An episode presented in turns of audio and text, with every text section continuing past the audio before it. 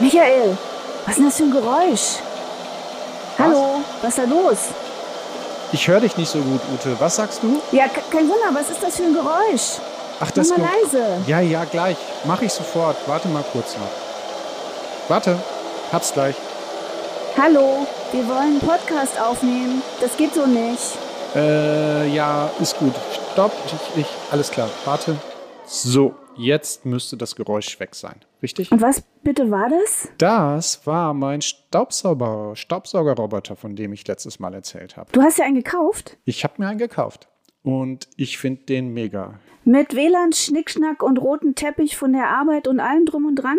Genau nicht, weil diese ganze WLAN-Geschichte nach unserer letzten Folge hat mich so beschäftigt, dass ich mich dafür entschieden habe, einen Staubsaugerroboter zu kaufen, der nicht im WLAN ist, sondern einfach nur so eine Zeitsteuerung hat. Also das heißt, der macht sauber, wenn ich nicht da bin, aber nicht, weil ich ihm das von unterwegs sage, sondern weil ich äh, ihm die Zeit mitgegeben habe, wo er gefälligst seine Arbeit verrichten soll. Und wenn ich dann wiederkomme, ist hier sauber. Super gut, echt. Aber euer Timing war jetzt heute nicht so gut, weil wir sollen ja eine Podcast-Folge aufnehmen. Ja, gut. Das, ich würde mal sagen, das ist jetzt noch die anfängliche Begeisterung über das Gerät und äh, wie schön es ist, jemandem dabei zuzusehen, wenn er die Arbeit macht, die, die eigentlich bei mir liegt. So. Und ähm, beim nächsten Mal verspreche ich, äh, lasse ich es bleiben. Okay, gut. Können wir dann jetzt anfangen? Dann können wir jetzt anfangen. Der ist zurück in seiner Ecke, lädt und äh, lässt uns jetzt in Ruhe. Gut, dann tun wir das doch.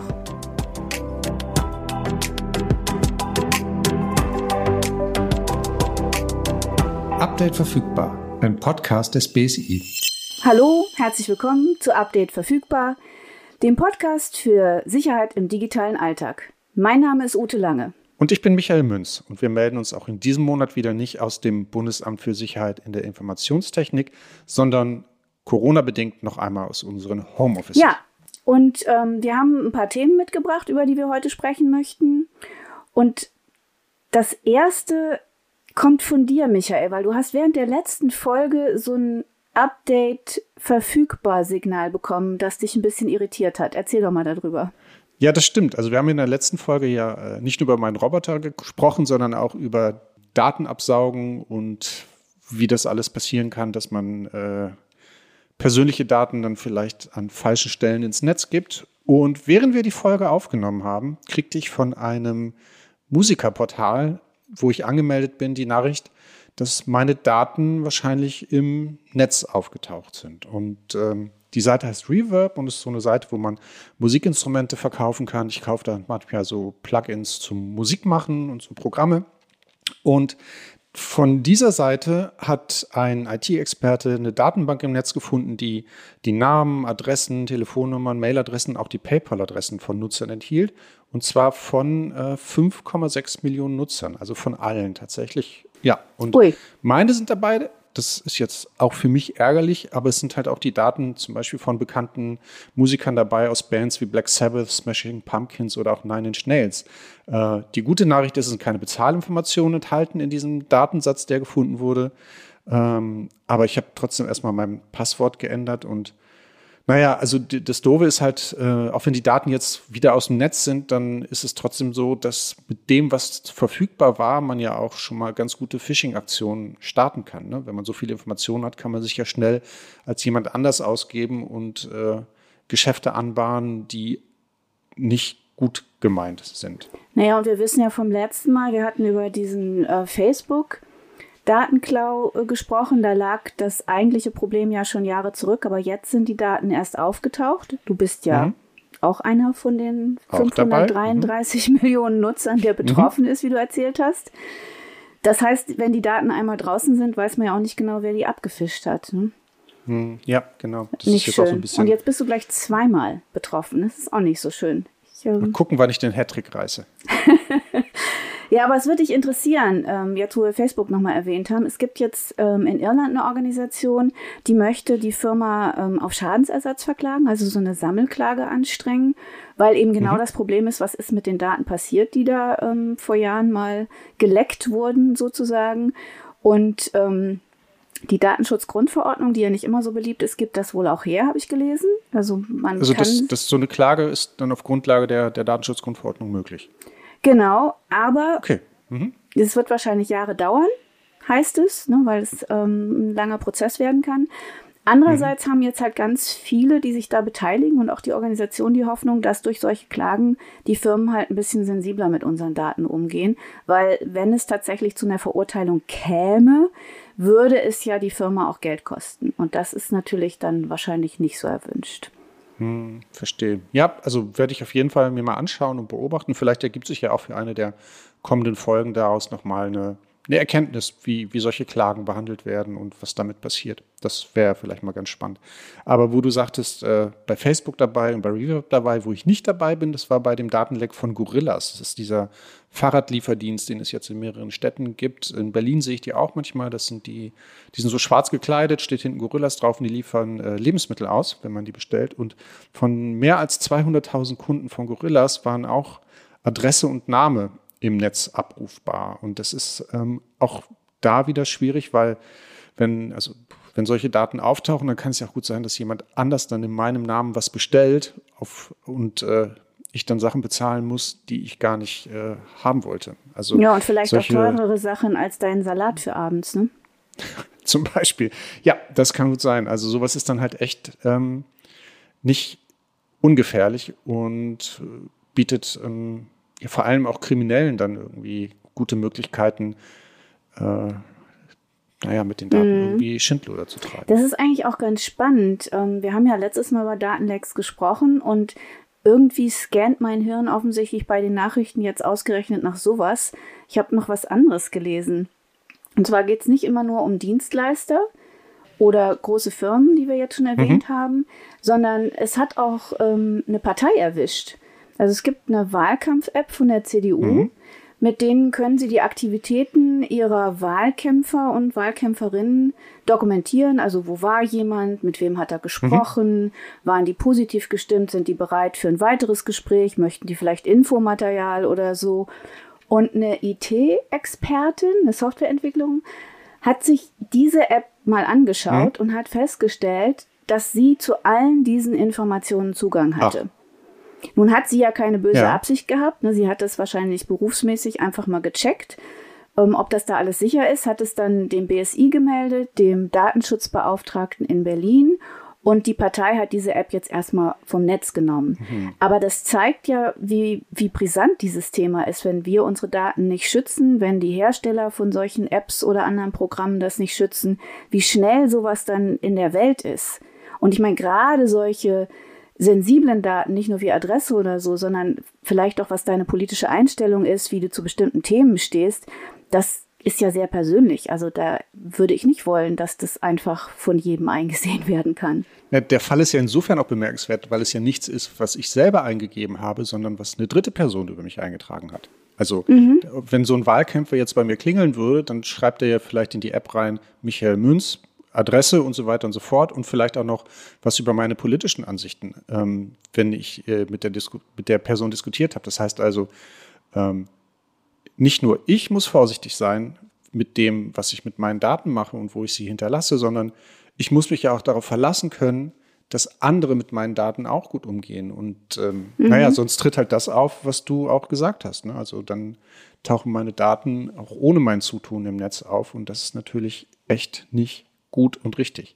Ähm, wir haben jetzt, also von daher ist der Fall auch bemerkenswert und vielleicht auch nochmal so der, äh, noch eine Überleitung zu dem, zu einem Fall, den ich jetzt noch kurz äh, zum Abschluss erklären wollte oder erzählen wollte. Wir hatten mal darüber gesprochen, ähm, das, oder wenn wir über solche Sachen reden, dann geht es halt oft um Kriminelle und was die damit tun wollen. Aber es gibt ja auch Fälle, wo es gar nicht darum geht, ähm, Daten für äh, solche Zwecke zu nutzen, sondern manchmal suchen Leute auch Daten oder Datenlecks, einfach weil sie es können und wollen. Es gab mal vor so zwei Jahren so ein großes Datenleck, äh, das hieß das Orbit-Datenleck, weil jemand, der sich Orbit nannte, Anfang Januar 2019. War das mit den Politikern und genau, Promis, genau das, die dann ja. plötzlich ihre Daten im Netz gefunden haben? Ja, und zum Teil. Irgendwie halt so eine Adventskalender-Aktion war das, glaube ich. Ne? Da wurde jeden Ach, Tag was Neues. Mhm. Genau die äh, veröffentlicht. Nummer. Ja. Mhm. Und wo wir ja oft sagen, Kriminelle und ähm, aufpassen und, und so weiter und so fort, hat der es eigentlich gemacht, weil er es konnte. Also äh, der hat die Daten zusammengesucht, vielleicht auch so Apps wie äh, dieser Wahlkampf-App, wo Dinge im Netz standen, die, die da nicht hätten stehen sollen, äh, vielleicht auch aus anderen Quellen. Und der wollte einfach nur zeigen, dass es kann, wahrscheinlich auch, um sich in der Szene so ein bisschen Aufmerksamkeit zu verschaffen. Das heißt. Also so eine Art Mutprobe oder so, hier bin ich, ich, ich bin ja, super. Ja, mhm. genau. Ja, also die Motive für solche Datenklaus ähm, sind ganz vielfältig und führen dann halt eben auch dazu, dass ganz viel passieren kann. Und ähm, das sollte man auch nicht außer Acht lassen, wenn man Daten irgendwo eingibt oder auch eingeben lässt. Mhm. Ja, was sagen uns dann jetzt all diese Beispiele? Wie gehen wir am besten damit um? Mm, naja, also immer gucken, wo man seine Daten hingibt. Also nicht nur, wo tippe ich sie selber ein, sondern wem, wem sage ich sie auch. Ne? Und ähm, ansonsten gilt das, was wir auch ganz oft sagen, starke Passwörter für jeden Dienst, gerne auch mal wechseln, damit auch der Zugang zu meinen eigenen Daten schwierig ist. Und ah, und weißt du, was mir da noch einfällt? Ja. Ein Passwort für ein Programm. Also nicht einmal ein super Passwort ausdenken und dann auf alles drüberlegen. Mhm. Ja. Weil wenn das Passwort kompromittiert ist, hast du ja wieder ein Problem. Dann ist auf ja die Tür Fall. weit offen. Ja, da ja. kann ja jeder in Anführungszeichen in deine Wohnung spazieren. Das stimmt. Ja, das auf jeden Fall. Also starke Passwörter für und verschiedene für jeden Dienst, den man hat. Und weil wir jetzt auch so ein paar Mal schon Phishing erwähnt haben, auch Skepsis bei Mails, so authentisch die auch klingen mögen. Die Informationen, die da drin stehen, müssen nicht zwangsläufig von der Person sein, von dem die Mail vorgibt zu sein. Ja, mhm. würde ich jetzt sagen. Also nichts Neues und äh, auch nichts Neues. Und es ist ja auch der, naja, der Grund, warum der Podcast so heißt, wie er heißt, nämlich Update verfügbar. Ähm, nämlich, dass man Updates von Apps oder Software einspielt, damit darin womöglich enthaltene Sicherheitslücken auch geschlossen werden. Ja, und genau zu dem Thema sind Vorschläge gekommen von unseren HörerInnen. Wir hatten ja eingeladen, uns zu sagen, worüber wir in der nächsten Folge sprechen sollen. Und Updates und wie man damit umgeht und worauf man achten sollte, war tatsächlich ein Wunsch und den erfüllen wir jetzt heute. Erstmal mhm. danke an diejenigen, die uns diese Rückmeldung gegeben haben. Haben wir gerne aufgenommen. Und ähm, ich dachte, wir fangen noch mal ganz von vorne an. So grundsätzlich, warum gibt es eigentlich Updates? Mhm. Ne, weil wir hatten ja letztes Mal, ich bin ja schuldig im Sinne der Anklage. Ich bin auch manchmal genervt, wenn da was aufpoppt und ich jetzt gerade keine Zeit dafür habe und dann ein bisschen irritiert bin, weil ich denke, oh Gott, ist das jetzt wichtig oder nicht? Muss ich das sofort machen? Mhm. Die Updates gibt's nicht, um uns zu ärgern. Wichtige Botschaft, nein, nicht? gar nicht. auch wenn sie mitten in der Aufnahme eines Podcasts bei dir am Rechner erscheinen, sondern ähm, die sind mittlerweile mhm. viel, viel wichtiger als Firewalls oder Virenschutzprogramme. Das allein reicht nämlich nicht. Du musst auch gucken, dass deine Programme halt immer aktuell sind. Und da gibt es verschiedene mhm. Gründe, warum die manchmal nicht aktuell sind. Also Sicherheitslücken haben wir schon besprochen, dass äh, da vielleicht tatsächlich ja. jemand Zutritt zu deinem Wohnzimmer bekommt, sprich zu deinen ganzen Daten und deinen Geräten. Mhm. Aber es gibt halt auch in Software, wenn die programmiert wird, immer mal wieder Fehler. Das ist menschlich. Ich meine, wir machen ja auch Fehler, wie du heute mhm. Morgen mit deinem Sauger. Ja, falsche Zeit für das Ausprobieren für sowas. Ich bin halt auch nur ein Mensch. Genau. Und Programmierer und Programmiererinnen auch. Mhm. Manchmal sind es dann aber gar keine mhm. Fehler, sondern wir AnwenderInnen sind ja manchmal auch sehr kreativ und nutzen das vielleicht anders, als es ursprünglich mal gedacht war. Ähm, und dann wird nachgebessert, beziehungsweise mhm. manchmal werden Anwendungen auch komfortabler für uns gemacht, wenn dann Rückmeldung kommt, das funktioniert nicht oder das finde ich irgendwie so in meinem Umgang nicht besonders freundlich. Dann gibt es Updates. Und bei den ähm, Sicherheitslücken gibt es zwei Varianten. Die eine ist, das ist schon bekannt, weil ja. eben ganz viele Leute betroffen sind. Wir haben ja viele Fälle jetzt schon erwähnt. Mhm. Dann äh, finden die Hersteller ziemlich schnell eine Lösung in der Regel und dann sollte man unbedingt sofort updaten. Und dann gibt es noch eine Variante, über die habe ich gar nicht so nachgedacht bisher.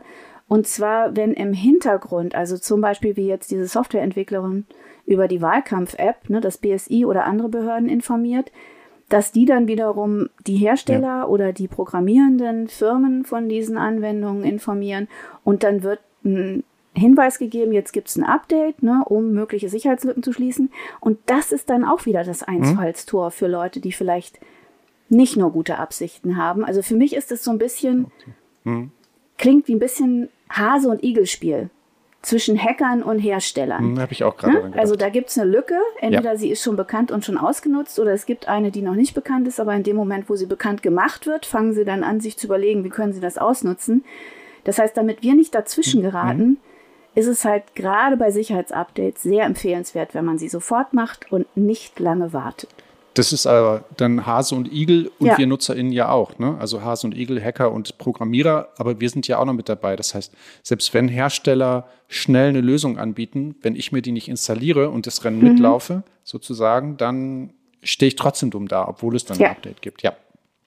Das ähm, klingt ähm, tatsächlich nach einem nicht aufhören wollenden Wettlauf. Nee, und es wird halt auch immer schneller und deswegen gibt es auch immer öfter Updates, aber ähm, ich, also ich für mich bin aufmerksamer geworden, ehrlich gesagt, seit wir hier diesen Podcast machen und habe so ein bisschen das Ja, Bild, es- dass ich ja meine Wohnung, wenn ich sie verlasse, auch verschließe. Also so eine Routine eigentlich, ne? weil ich ja nicht möchte, Ja. dass äh, hier sperrangelweit alles aufsteht und jeder sich bedient. Und so ähnlich ist es ja bei meinen Daten. Und im Zweifelsfall gefährde ich ja nicht nur mich, sondern auch andere haben wir ja schon drüber gesprochen, dass dann damit Phishing-Aktionen gestartet werden oder mein Backofen Teil eines Botnetzes werden könnte. Ne? Wie beim letzten Mal. Die Vorstellung verfolgt mich übrigens. Danke für das Bild. Ja, du hattest vorhin noch mal einen Punkt gesagt, den, den wollte ich noch mal aufgreifen, dass, dass sie eigentlich gar nicht nerven wollen. Ne? Aber es gibt ja durchaus Situationen, wo so eine, ähm, naja, automatischen Updates ja auch echt zum doofen Moment kommen. Also ich weiß noch, ich habe mal vor Jahren in einem Club aufgelegt, so irgendwie, keine Ahnung, zwei, drei Uhr morgens. Und irgendwann fing der Ton von dem Rechner, von dem ich Musik gemacht habe, an, so ein bisschen zu haken und zu, zu poltern. Keine Ahnung. Nach einer Viertelstunde kam auf einmal das Update, also so ein, so ein Fenster, wo dann drauf steht, das Windows-Update ist jetzt fertig. Und das war natürlich Super Moment dafür. Eine, ist total gut, auf jeden Fall. Ähm, und da könnte ich mir vorstellen, ist man manchmal doch bei automatischen Updates so ein bisschen äh, überrumpelt, wenn die einen zu einem ungünstigen Zeitpunkt erreichen. Hast du nicht auch mal sowas in der Art? Ach ja, äh, will ich gar nicht drüber reden. War, hat mich total in Panik gebracht, weil ich so ein neues Update für mein Betriebssystem irgendwie, ne, ich habe nicht realisiert, dass es ein Betriebssystem-Update ist, habe draufgeklickt, weil ich bin ja jetzt sehr wachsam und dann hat das aber irgendwie 50 Minuten gedauert und der Kurs, den ich an dem Tag online geben sollte, kam immer näher und näher und mein Rechner war noch nicht betriebsbereit. Ja. Auch deswegen finde ich den Vorschlag von, von unseren Hörerinnen, sich damit nochmal zu beschäftigen, ja so spannend. Einfach mal zu gucken, wie kann man gut damit umgehen. Ja. Dein Fall zum Beispiel bei Windows, da gibt's ja jetzt so den Patch Day. Ne? Am Dienstag oder am zweiten Dienstag eines jeden Monats äh, versorgt Microsoft eben sein Betriebssystem und weitere Programme, die darunter laufen, mit Updates. Das sind dann nicht nur Fehler, die behoben werden oder Anwendungen, die verbessert werden, sondern vor allen Dingen geht's da oft auch um Sicherheitslücken. Ne? Das heißt, da kannst du dich auch darauf einstellen, wenn man das irgendwie so im Hinterkopf hat. Zweiter Dienstag im Monat, vielleicht nicht unbedingt dann auf Aktualisieren stellen, wenn du Ja. gerade Musik auflegst, anhand deines Beispiels, oder ich vor Beginn eines Trainings. Das war minder schlau, um es mal offen zu sagen. Ähm, aber das, das gibt so Regelmäßigkeiten und das haben auch andere Hersteller von anderen Betriebssystemen. Ähm, und dann gibt es auch bei manchen Betriebssystemen ja die Koppelung von ähm, Computer und Mobil. Wobei bei Windows zum Beispiel diese, diese mobile Anwendung, die gibt es wohl seit dem letzten Jahr nicht mehr für Smartphones. Okay, Ne, das, dies, ja. Da gibt es keinen Support mehr und dann muss man sich überlegen, ob das noch eine gute Wahl für ein Gerät ist, wenn man da überhaupt nicht mehr updaten kann, weil dann wird das vielleicht ja auch noch weiter ausgenutzt. Ich habe ja ähm, mobil, um, um da mal den, den Bogen zu schlagen von Desktop zu mobil. Ich bin ja iOS-Nutzer, sprich ich habe ein iPhone, mit dem ich arbeite und telefoniere und alles Mögliche mache. Und da ist es wirklich so, dass ich ja ständig darauf hingewiesen werde, dass es Updates gibt. Also nicht nur von, von Apple, die dann ein Update ihres Betriebssystems zur Verfügung stellen und wollen, dass ich es runterlade, sondern auch die ganzen Apps, die ich habe, die werden ja auch ständig aktualisiert und ähm, immer blinkt irgendwo eine Eins oder eine, eine Zahl, die mir den Hinweis gibt, ich müsse jetzt gefälligst mal wieder ein Update für die App installieren. Ich habe das eine Zeit lang automatisch gemacht, aber dann bin ich so zwei, drei Mal auch auf die Nase gefallen, weil entweder eben so ein Update kam zu einer Situation, wo ich eine bestimmte App gerade brauchte, oder ähm, nach, der, nach dem Update, dass ich dann meine Passworte neu eingeben musste beim Start der App und ich die gerade nicht parat hatte. Und so stand ich dann schon mal, keine Ahnung, ich sag nur Passwortmanager, geht auch auf mobilen Gerät, Ja, hast du sie immer ja, dabei. Ja, aber ich wollte jetzt gerade sagen, wie ich zum Beispiel vor so einem Mietfahrrad stand und losfahren wollte zu einem Termin und die App aber das Passwort von mir haben wollte nach der Neuinstallation und ich dann halt eben zu Fuß laufen musste und meinen Termin halt so gerade noch erreicht habe. Also deswegen lasse ich das mit dem automatisch. Ich weiß, wir predigen was anderes, aber dafür gucke ich halt ein oder zweimal die Woche diese Liste der Apps durch, die ich aktualisieren muss und mache das dann mit der Hand. Und damit komme ich jetzt eigentlich auch ganz gut klar muss ich sagen. Ja, aber das ist doch vielleicht auch ein guter Tipp äh, für unsere Hörer und Hörerinnen. Also man sollte sich einen Überblick verschaffen, glaube mhm. ich, über das, was man so hat. Ja. Ne? Weil ich installiere ja auch schon mal wild eine neue mhm. App, weil sie mhm. irgendwie schick aussieht und dann brauche ich sie nie. Das heißt, ich räume bei mir regelmäßig auf, ne? Mhm. weil ich irgendwie das Gefühl habe, wenn der Bildschirm nicht mehr reicht für den ganzen Kram, den ich da mhm. installiert habe, dann ja. ähm, und ich mich an manche Sachen auch gar nicht erinnern kann, ja, mhm. dann nehme ich sie wieder runter und dann brauche ich mich auch nicht um Aktualisierung zu kümmern. Aber so eine, so eine Übersicht, ne? also wo passiert es automatisch? Mhm. Ne, wo, wo ist es dann, oft wird es ja nachts installiert, das ist ja auch sehr nutzerinnenfreundlich, ja. außer man ist eine Nachteule in der Arbeit. Äh, genau. Aber dann kann man das ja vielleicht auch noch anpassen. ja. Ähm, ja, du mhm. hast heute auch wieder ein bisschen länger gearbeitet, hast du vorhin erzählt. Genau. Ähm, aber für die anderen Sachen, wenn du das, wie du eben beschrieben hast, manuell machst, dann kann man sich das ja vielleicht auch aufschreiben, ne? dass man nicht den Überblick verliert. Und ich habe für mich mittlerweile so ein bisschen das Motto, weniger ist mehr, hm. weil ich, ne, manche Sachen sind halt dann gerade im Hype und dann probiert man das mal aus und wenn ich die dann zwei, drei Wochen gar nicht nutze, dann lasse ich es wieder. Ne? Dann nehme ich es auch wieder runter, weil es entlastet mich auch ein mhm. bisschen. Sonst habe ich so ein bisschen das Gefühl, dass, äh, dieses Fear of Missing Out, ne? FOMO, ja. ähm, das Syndrom, da muss man auch manchmal gegen angehen. Das stimmt. Jetzt haben wir über die beiden Systeme gesprochen, die wir gut kennen. Wir haben ja aber auch vielleicht Leute, die uns zuhören, die andere Systeme nutzen. Das stimmt. Und da musste ich mich ehrlich gesagt ein bisschen mhm. schlauer machen. Ja. Ähm, Hast du aber. Weil ich das gar kenne. nicht so aus dem Alltag kenne. Ne? Mhm. Ähm, also zum Beispiel Android. Da wird man wohl auch informiert, wenn es Updates für das äh, Telefon oder das Gerät mhm. gibt. Ja. Und da gibt es auch regelmäßig diese Sicherheitspatches, wie sie auch genannt werden, mhm. für verschiedene Smartphones. Aber was ich ehrlich gesagt nicht wusste, ist, dass es da unterschiedliche Zeitpunkte gibt, ne? wer wann wie abgedatet wird. Also ähm, ja. da gibt es zunächst die Geräte, die Google selber herstellt. Aha. Dann die Geräte von den Vertragspartnern, da gibt es so ein ganz weites Netz. Und ähm, dann gibt es halt Geräte von anderen Herstellern, die vielleicht nicht so direkt im unmittelbaren Umfeld sind. Mhm. Und da kann es tatsächlich sein, dass jemand, der ein Google-Gerät hat, so ein Update bekommt, während andere, die andere Geräte haben, das vorherige Update noch gar nicht haben. Ach so. Das und ja das ja, wusste ich gar nicht, mhm. weil bei mir passiert das halt alles relativ automatisch. Ja. Ähm, und manche Hersteller machen das auch nicht monatlich, ne, sondern mhm. immer, wenn es gerade dran ist. Das kann also in unterschiedlichen Rhythmen sein.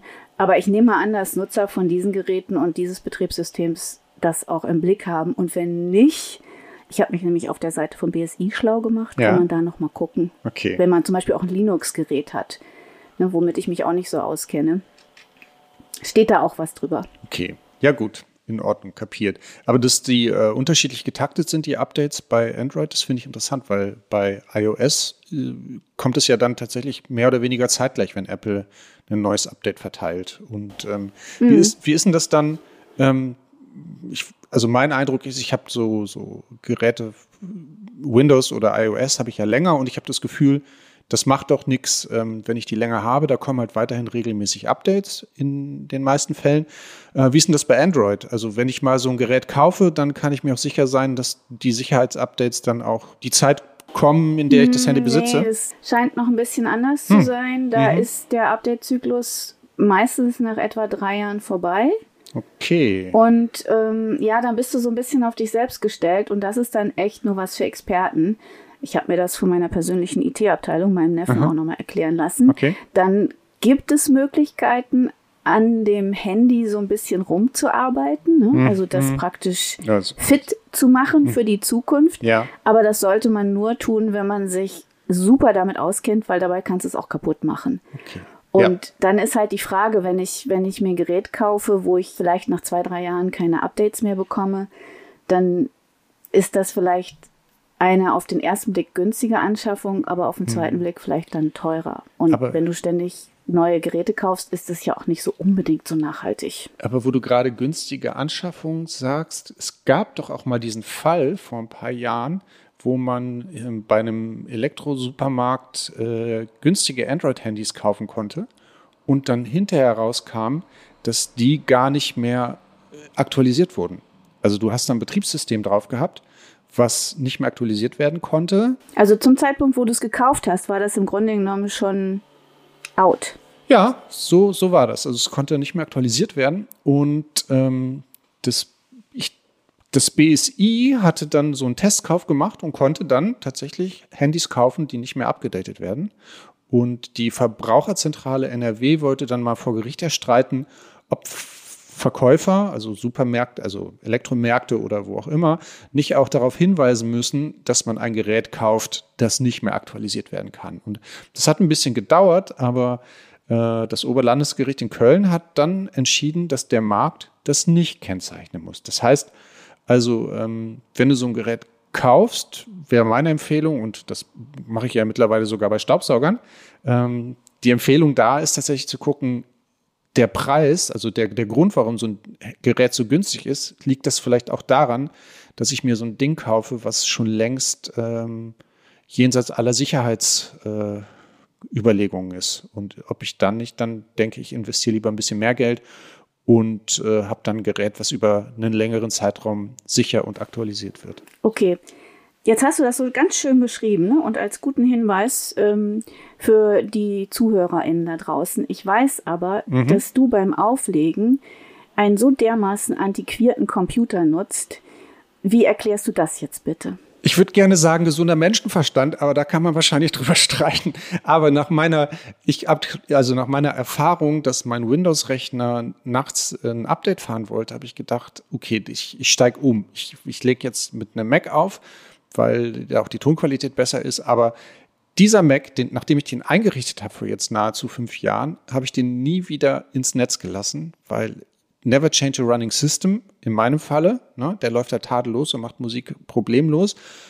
Und ich will nichts ändern. Ich will nicht, dass irgendein Update irgendwelche Toneinstellungen verändert. Und deswegen ist das Gerät im Zustand von 2016. Ich trage dann im Prinzip so eine kleine Zeitkapsel mit mir rum, die super gut funktioniert, aber gar nicht weiß, dass wir schon 2021 haben. Und das ist eigentlich auch ein ganz schönes Gefühl. Und da bin ich mir ähm, auch sicher, dass das äh, keine Gefährdung für Daten oder fürs Musikmachen oder für weitere Anwendungen oder so ist. Das ist der Hintergrund, dass ich das, äh, das Schätzchen noch weiter mit mir rumtrage.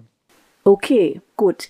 Ähm, dann ist es eine sehr überlegte Entscheidung. Ja. Und das kann ja auch für jeden, ne, mhm. der sich lange überlegt, warum und wie er das macht, genau wie du mit deinem ähm, Saugroboter mhm. ja entschieden hast, der darf nicht ins WLAN. Ja damit er nicht noch Daten absaugt, während aber bei dir den Fußboden sauber macht. Genau. Total okay. Ja, und diese, diese, ähm, das nochmal auszuweiten auf andere Geräte, diese Update-Überlegungen sollte man letztendlich auch mit jedem Gerät äh, sich nochmal ranholen, das man kaufen will, weil äh, das gilt, wie gesagt, für Staubsauger genauso wie für Jalousien oder Heizungsthermostate oder eben auch Türöffner. Und ähm, ich wollte das nur nochmal erwähnen und dass man sich da die nochmal Gedanken macht, wenn ich mir eine Anschaffung äh, vornehme, da, da kann man sich auch nochmal beim BSI ein paar Informationen holen, worauf man achten soll. Es gibt da äh, eine Broschüre zum Internet der Dinge, also ähm, Haushaltsgeräte, die ans Netz angeschlossen sind im Wesentlichen. Und die Publikation ist jetzt auf der Webseite und die kann man auch runterladen und den Link packen wir in die Shownotes. Mhm. Da können unsere Hörerinnen und Hörer dann nochmal nachlesen. Und äh, vielleicht gibt es dann Fragen, dann kann man die uns auch gerne einsenden. Da greifen wir dann gerne darauf zurück.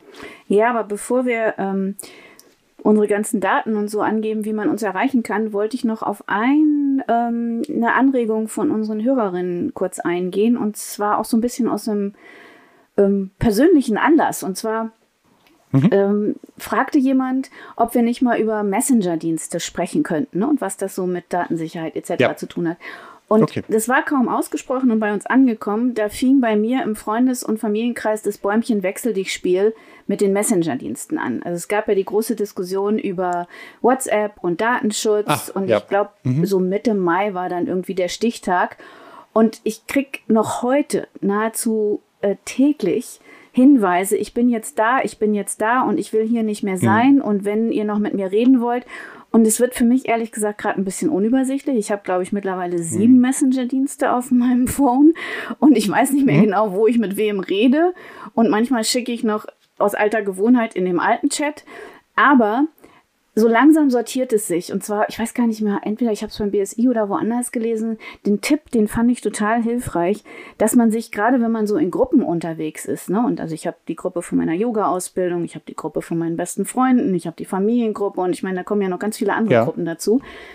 Mit einigen von denen habe ich jetzt so mich kurz ausgetauscht und wenn es dann jemand in der Gruppe gibt, der sagt, nee, ich will jetzt hier nicht mehr sein, wo können wir denn hingehen, dass wir uns dann mhm. gemeinsam verständigen, wo wir wechseln. Ne? Dass ich also sowohl mit der Gruppe dann auf diesem anderen Messenger-Dienst, da gibt es ja eine ganze Reihe von Möglichkeiten mittlerweile, dass ich aber auch mit allen Personen, die in der Gruppe sind, dann eben auf demselben Messenger bin und nicht immer zwischen der Gruppe und Individuum hin und her wechseln muss, weil das macht es für mich unübersichtlich. Ich weiß nicht, wie es bei ja, dir ist. Hast stimmt. du jetzt auch schon so ein kleines Sortiment? Also es ist wie so ein Blumenstrauß an Messenger-Diensten, die ich da jetzt zur Verfügung habe. Ja, habe ich auch. Also ich hatte tatsächlich, ist es ja so eine Eigenart von, von Menschen, dass die bestimmte Kommunikationskanäle bevorzugen. Also es war jetzt auch vor dieser WhatsApp-Diskussion ähm, schon der Fall, dass ich einen Bekannten hatte, der, der mochte lieber SMS. Äh, mit einem anderen habe ich über Threema geschrieben und aber ein Großteil der Kommunikation läuft über WhatsApp und so ein bisschen auch über den Facebook Messenger.